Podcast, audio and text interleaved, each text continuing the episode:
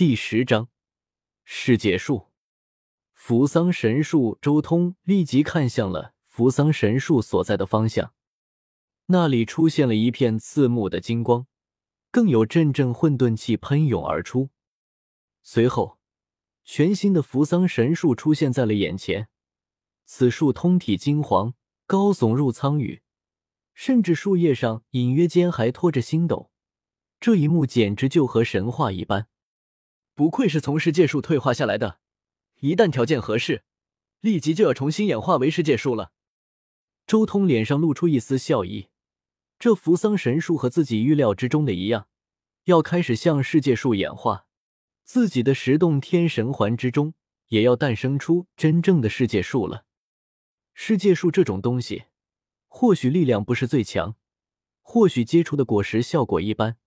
但它却是沟通整个世界的大道和天地的东西。存在世界树，那么这个世界就会变得坚固而不朽。世界树与世界本身合二为一，这才能保证完整的天地规则交织。继续演化吧。周通直接推动十洞天神环之中的大道规则与扶桑神树交织，仅仅只是一刹那而已，周通就感觉到自己的十洞天神环发生了改变。那是完整的大道气息，那是惊人的规则，一切都在扶桑神树那里交织。轰隆隆，得到周通的全力支持，扶桑神树继续成长，它那金色的根须更加密集了，树体也在膨胀，膨胀，在膨胀。树干粗大无边，扎根于此，封镇了整个世界。这就是世界树，它通体金黄色。简直就像是盗劫黄金铸就才璀璨了。扶桑神树的体型实在是太庞大了，超越了十洞天神环之中每一棵植物。它直接撑开了世界，树冠更是没入宇宙星海。可以看到，一片片星海都被那金色的神叶托着，还有那金色的根须扎根在乾坤之中，遮拢了整个世界。实在是太过浩瀚了，巨大无边。古朴的树皮如同龙鳞一般裂开，有骇人的金光和混沌雾霭缭绕，散发着古老而沧桑的气息，带着开天辟地的气息。扶桑神树重新开始向着世界树而演化。这一刻，这一株树不仅仅只是长生仙药。更加可怕的是，它与十洞天神环内部规则交织。从此，这一棵扶桑神树就是十洞天神环之中的世界树，它就是十洞天神环内部的大道规则中枢。随着世界树成型，整个十洞天神环内部所有的长生仙药全部欢呼雀跃。之前那连番震动所产生的担惊受怕，这一刻全部消散，有的只是安稳。终于出现了世界树，有了世界树的镇压，我的十洞天神环完全能当做一件兵器，以一个杀手锏来使用。周通心中暗道：拥有了世界树之后，十洞天神环的力量完全被世界树整合，整个世界的坚实程度比之前上升了一个大档次。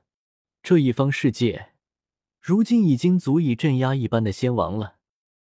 周通仔细看了看，如今重新化作了世界树的这一株扶桑神树，足足亿万里高的树体，遮天蔽日，每一片树叶上都托着星辰，金色的树叶蕴含着浓郁至极的太阳圣力。在蜕变之前，完整的扶桑神树所拥有的全部太阳圣力，也只是堪比北斗或是紫薇的太阳星，而如今彻底蜕变之后。每一片树叶所蕴含的太阳圣力都堪比之前一整棵扶桑神树了，而且此树最大的变化就是，原本不会开花的扶桑神树，如今满树上开满了一朵朵神花，每一朵花都流转着金色的光辉，璀璨夺目。毕竟是经过了两次蜕变，这棵树如果真要算的话，恐怕就算回到仙古时代，都能在所有长生仙药中排在前列了。我怀疑。仙古时期那些长生仙药的排名，其中就有许多是蜕变成世界树之后的仙术。周通心中默默说道。从不死神药蜕变至长生仙药，这是一次蜕变；之后从长生仙药蜕变至世界树，这又是一重蜕变。连续经历了两重蜕变，扶桑神树自然拥有着极端可怕的力量，远超一般的长生仙药。也不知道开花之后会不会结果，也不知道会结什么样的果实。周通心中很期待，这一株扶桑神树如今已经成了自己手中的第一灵根了。说起灵根，我真龙真命的这一株龙族圣树也该放入这个世界。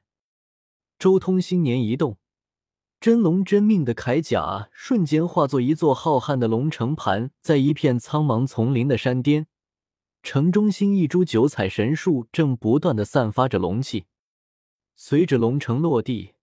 顿时，龙城所在的一整片山脉之中，都有一股本源龙气在滋生，孕育天地万物。这个世界也就算是初步成型了。等我其他真命回归之后，这个世界还会更进一步，越来越强。不过，长生仙药既然出现了，就让整个宇宙的修士一同分享一下吧。周通右手凌空一抓，三千张以灵玉炼制的请帖浮现在周通身边。随后，他衣袖一拍，这些请帖瞬间没入宇宙虚空之中。宇宙中无数当世天骄或是一些老一辈强者都收到了请帖。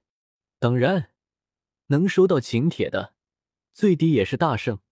那种还没成长起来的天骄没有被周通算进去。